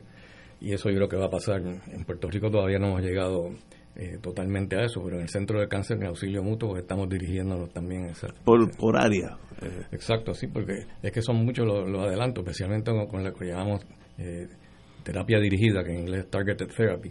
Son tantas las medicinas que están saliendo, todos los meses sale una medicina nueva. Entonces, eh, va a ser bien difícil uno poder tener experiencia manejando todos esos fármacos a la misma vez si está haciendo una oncología general en vez de tratar de concentrarte. Me imagino que ustedes de vez en cuando, en el caso suyo, irá a Houston, a su alma mater, a ponerse al día, algo así. Bueno, eh, más que Houston, en Houston estuve la semana pasada, pero no fue al alma mater. Tuve que ir al alma mater para hacerme unas pruebas, porque como soy profesor todavía allí, hice unas pruebas de drogas y eso, para estar seguro que no, que no fumo, porque en MD Anderson no permiten que los médicos fumen. Bien, una prueba de tabaco y si te, encuentran tabaco en la orina, no te cogen. No me digas. Sí. Y cuando yo llegué no era así, cuando yo llegué tenía máquinas de cigarrillos al lado de la cafetería y la gente fumaba en la salón de conferencias, un cambio radical. Oiga, doctor, yo estaba por preguntarle algo eh, que se aparta un poquito de, de, lo que usted está hablando, Pero a mí siempre me ha dado curiosidad por qué si en Puerto Rico eh, existe un hospital oncológico que, que, tenía, que tenía o tiene cierto prestigio. Eh, ¿Realmente nosotros necesitábamos un centro comprensivo de cáncer o, o, e, hubiera sido mejor eh, concentrar esos esos recursos en, fortalecer un hospital como el oncológico? Me está metiendo en aguas profundas, pero voy a contestar porque yo no tengo miedo. ¿Qué puede pasar? Yo creo que el Centro de Cáncer de la Universidad de Puerto Rico eh, me parece que no fue concebido de la forma correcta. Yo creo que ahí debe estar la Universidad de Puerto Rico, no solamente la Universidad de Puerto Rico, quizás el oncológico también, pero lo han querido hacer como algo totalmente privado. piensan que al contaminarlo con la Universidad de Puerto Rico, que la gente va a pensar que eso es como el hospital universitario. Pero yo creo que realmente si quieren que funcione bien, necesitan el input de, la academia, ¿no? tenemos una sección de hematología y oncología excelente en el, en el hospital universitario que no tiene la planta física necesaria que se merece y se podrían combinar las dos cosas. Entonces tendría una planta física extraordinaria como la que es el Centro de Cáncer Comprensivo, porque no hay duda que tiene una planta física a número uno y con todas las maquinarias modernas. O sea que esto no está operando de manera eh, coordinada, integral. Eh. Exacto, yo creo que se deben integrar mejor. De hecho, estábamos hablando de eso el otro día en el hospital universitario, como yo dije, soy profesor allí, y yo creo, yo creo que, que, el doctor Haddock, el presidente de la universidad, debería tomar cartas en el asunto y, tratar de, de ver si pueden integrar esas dos unidades mejor para que funcione bien, porque yo creo que se merece la planta física del hospital universitario, que no la tiene, o sea, la, sección de hematología que, está allí en el hospital universitario, la planta física no es suficientemente buena y las facilidades no son suficientemente adecuadas para tratar los pacientes allí. Y por otro lado, eh, tienen, los, tienen las pacientes eh, que podrían llevarlos allí, aumentar el número de pacientes del centro de cáncer comprensivo, como le llaman ellos. O sea que eso sería un win-win situation, yo creo que los dos ganarían. Sin embargo, hay esta mentalidad de que no, no debe ser así. Pero eso no lo decido yo, solamente opino. Pero. Como estamos en, los temas más, más candentes. Parece que Jado eh, tiene que tomar cartas sobre muchos muchos asuntos. Bendito. suave, suave. No, don't push it, push Eh, y la sabes que no es santo de mi devoción. Y la, y, la, y la medicina alternativa, de eso yo no sé un pepino, pero oigo en la radio que hay unos señores, no sé si son doctores en medicina o químicos, no sé lo que son, pero que ofrecen otros tratamientos fuera del mundo eh, de quimioterapia, radioterapia, la medicina de ustedes. Es, es como algo, no sé, vegetariano, no. No sé exactamente porque gracias a Dios no, nunca he estado por ese sendero, pero esa gente que anuncian en la radio que si toma la pastilla X1 de que tiene hierba buena, me estoy inventando. Eso ayuda. ¿Eso existe? ¿Eso es real? ¿O eso son fantasías que el, ser humano se agarra cuando está en peligro a cualquier cosa? Todo eso, o los diabos como sí. Porque realmente eh, muchos de estos tratamientos alternativos, no todos, eh, lamentablemente la gran mayoría de los tratamientos alternativos no han sido eh, probados científicamente, ¿no? y hay algunos que yo creo que puede que funcionen. De hecho, nosotros estamos haciendo un protocolo ahora mismo con, con guanábana, con las hojas de guanábana para pacientes que, no, que, han fallado ya el tratamiento estándar y yo creo que esa es la forma de hacerlo, ¿no? Hay que, hay que probarlo primero científicamente, no, no levantarte un día inspirado que la... Que el mango cura el cáncer. Exacto. Así lo... Exacto. pero realmente la gente que lo hace, lo, hacen, no lo hacen realmente por ayudar a los pacientes, están ayudando al bolsillo de ellos, están viviendo los pacientes, explotándolos, abusando de, de la desesperación, como tú indicaste, ¿no? La gente cuando le dan un diagnóstico de cáncer, pues se desesperan y entonces cualquier cosa eh, que le ofrezcan, especialmente si no tiene ningunos efectos secundarios, pues se agarran de eso, se aferran de eso y, y a veces gastan una fortuna en esos tratamientos que son inefectivos, no tienen ninguna eficacia en absoluto. Y de hecho muchas, muchas de las columnas en el, en el libro tratan de los diferentes, los diferentes tratamientos estos alternativos. Eh, ahí pues eh, discuto varias cosas, incluyendo el, el veneno del alacrán azul de Cuba. Cuba tiene una medicina muy seria, pero también han caído en, la charlatanería. Eh, el alacrán azul ¿Qué es? Es un veneno que tiene, un alacrán que solamente se da en Cuba, que le llaman escorpión azul. Entonces tiene una toxina que se supone que eso que cura el cáncer. Eso nunca lo probaron, pero de todas formas se puso tan popular y se empezó a vender tanto y tanto fuera de Cuba que se les acabaron los, los, los, alacranes, no tenían suficiente. Entonces alguien con una mente bien brillante dijo, pero ven acá, vamos a hacer esto homeopático. Y la homeopatía consiste en tú diluir una sustancia eh, tanto y tanto y tanto y tanto que ya lo que, que no queda nada de la molécula esa. Entonces supuestamente el agua donde tú diluyes esa sustancia recuerdan y que la sustancia esa es una cosa tan absurda porque, por ejemplo, en la homeopatía... Con un placebo. Bueno, peor que un placebo, porque esto, esto es una cosa ridícula. Un fraude, Eh, vamos a ponerlo así. Por ejemplo, si tú te mareas en un barco, pues entonces lo que hacen los, los homeópatas es que cogen agua del mar y la diluyen, la diluyen y la diluyen hasta que no quede ni una molécula de agua de mar, entonces te la dan a tomar y con eso se te quita el mareo. Es una locura. Es una locura, es una cosa absurda, totalmente. Pues entonces eso es lo que están haciendo todos estos productos homeopáticos, básicamente es eso, una cosa totalmente ridícula. Entonces pues desarrollaron el, el, el- el producto este que le llaman Vidatox, eh, que es la- el, producto homeopático del alacrán azul, y eso pues se está vendiendo como pan caliente también, y lo venden fuera de Cuba. Y eso no está probado. Mm, Para, para nada, Nada, para nada. nada. Los médicos serios en Cuba se ríen, se, se ríen y les molestan esta, esta gente que está en el negocio de esa persona. Pero no es para lucrarse ellos. Digo, yo no sé si se lucran de alguna forma. Pero, por- pero el gobierno definitivamente le entran divisas, ¿no? Y a lo mejor por eso no lo han prohibido. En la última columna suya hablaba algo de plata. eh, de, La plata coloidal. ajá, ¿qué es eso en Eso español? es una historia interesante. Eh, fue un paciente que yo vi hace dos semanas. Entonces, el paciente pues tenía una infección bronquial eh, y, y el médico naturópata le había recetado eh, plata coloidal. Ah, plata coloidal, Y él exacto. me pregunta que si ¿Qué eso es sirve. Y yo digo, mira, yo no sé, porque yo nunca había oído eso. Pero vamos a investigarlo. Pero la casualidad que la interna que estaba conmigo, rotando conmigo ese, ese mes, tiene parientes en Estados Unidos. Y tenía un pariente que estaba tomando plata coloidal por montones también y se había puesto azul. Entonces ella me dijo, parece un pitufo, pero yo no sabía a qué se refería, que era que se había puesto azul. Y yo decía, pero ¿qué es eso? Entonces fue y me buscó, después que terminamos con el paciente, me enseñó el retrato. Eh, si tú buscas bajo argiria, que es el término eh, que se ponen así azul por estar usando plata, te van a salir unos retratos que son espeluznantes, un individuo que es, Azul. es, es como un color como, como, Wow. la, como la de esa silla, pero más, más morado todavía. Y eso se, se deposita también en, en los intestinos y en el cerebro y puede causar daño. Eh, pero hay gente en Estados Unidos que juran por eso. Y de hecho, uno, de- uno de los artículos que encontré era este individuo que vio por televisión un anuncio de una margarita que estaba muriéndose la pusieron en, una solución donde tenía plata y de momento la margarita revivió. Entonces él, decidió que eso es lo que él necesitaba. Hay un político también que, que está usando la, la plata coloidal para ponerse un poquito azul, eh, porque eso pues atraía la atención de la gente. Era un libertario, un candidato libertario. Perdió las dos elecciones, el azul no le ayudó mucho. Entonces es que yo termino la columna diciendo que más vale que Pierluisi, como está sacando el cuerpo al color azul, que no se acerque a la plata coloidal y los, y los populares mucho menos. Pero eso eh, no es científicamente. No, no. Eso es sencillamente. Otro disparate, no hay otro ninguna disparate. prueba.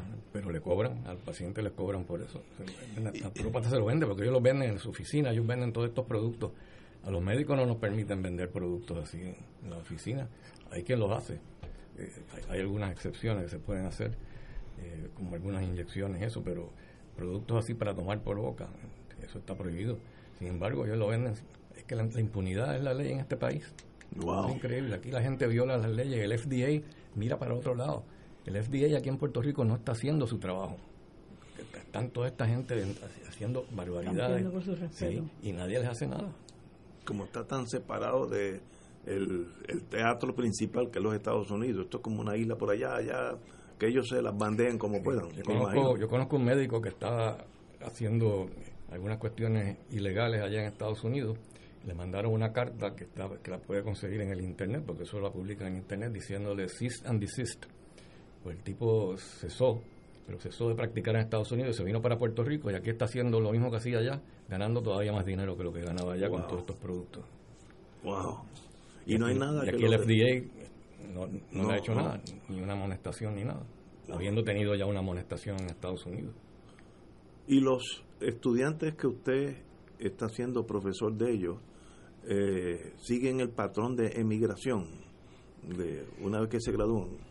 Fíjate, no, no tanto como, la, como uno pensaría. Los, oncólogos, quizás va a llegar el punto eh, pronto de que van a hacer eso, pero hasta ahora ha habido todavía cabida para, para los oncólogos. No, no, no está, no es un sitio, no es una especialidad que no haya todavía campo.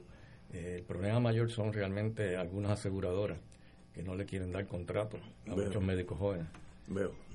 Eso, pues, eso, sí que es lo que lo expulsa. Los internistas, por ejemplo, pues no, si no tienen, no, pueden conseguir contrato con los seguros médicos, pues entonces no hay forma de practicar, ¿no? Pues, se tienen que ir.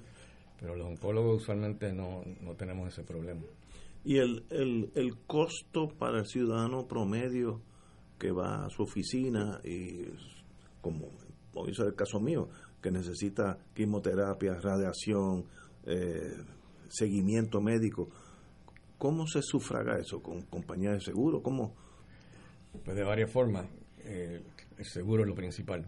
Eh, si tiene seguro médico privado, pues usualmente ellos pagan por lo menos 80% de, de los gastos. Y entonces el paciente tiene que, poner el, deducible. ¿no? si el paciente no tiene seguro privado, pues entonces la reforma sería entonces la, el próximo paso. Hay muchos pacientes que a veces el seguro médico privado que tienen es tan malo que les cobra 40% deducible y ellos no pueden pagar eso. Entonces lo que hacen es que dejan el seguro y se van con reforma. O sea que estamos, nosotros estamos auspiciando, muchos mucho no, un seguro en particular, no voy a decir cuál es, pero estamos auspiciando ese seguro médico que lo que hace es que sale del paciente cuando se enferma y se lo mandan a reforma. Nosotros somos estamos que estamos pagándole eso, a través de la reforma, pues eso lo pagamos nosotros mayormente. Así que es complicado, pero pero a pesar, aunque tengas el mejor seguro, pues todavía si te enfermas con cáncer, pues te va, te va a costar algo.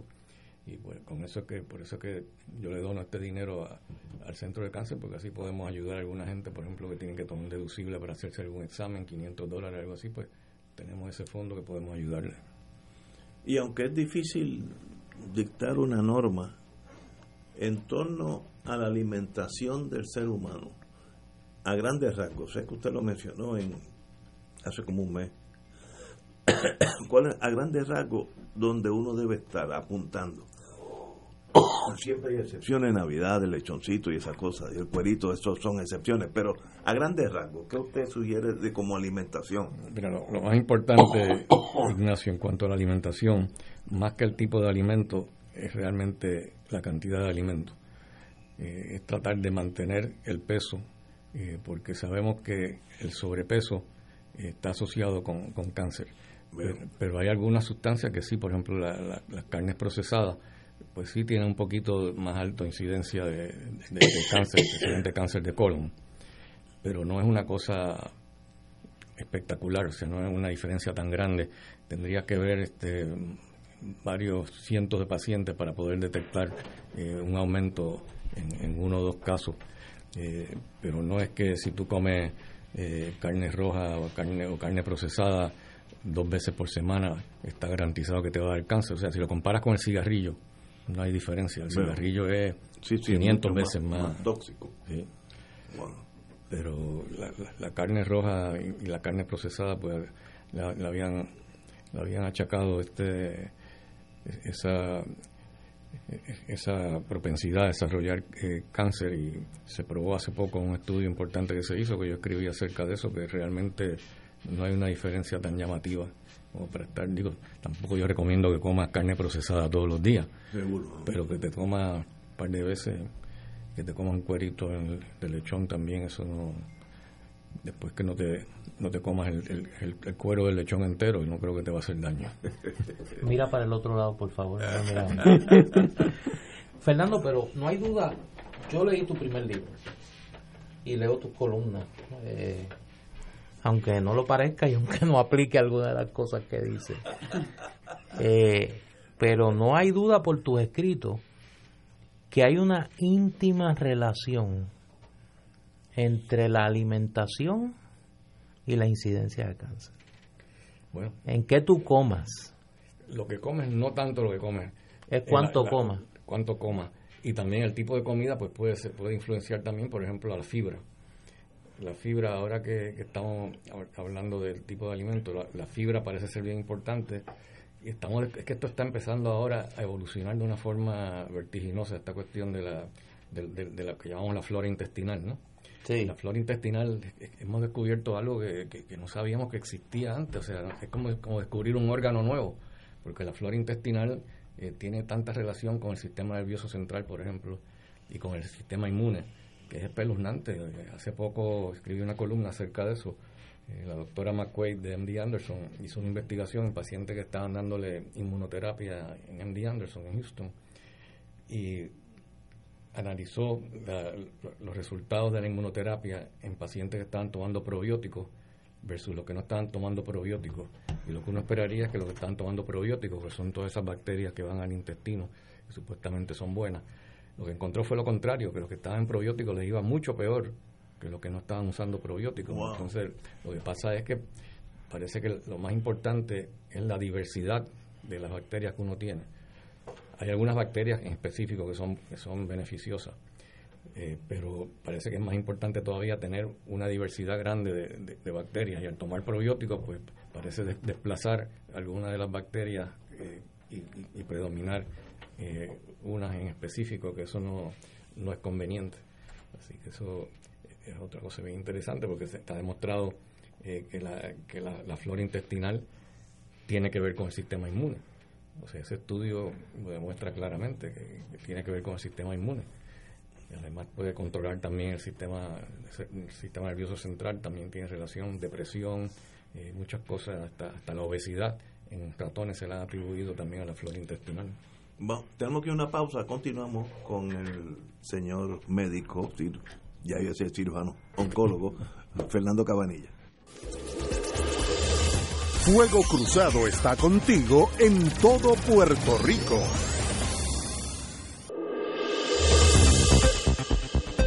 Y ahora continúa Fuego Cruzado.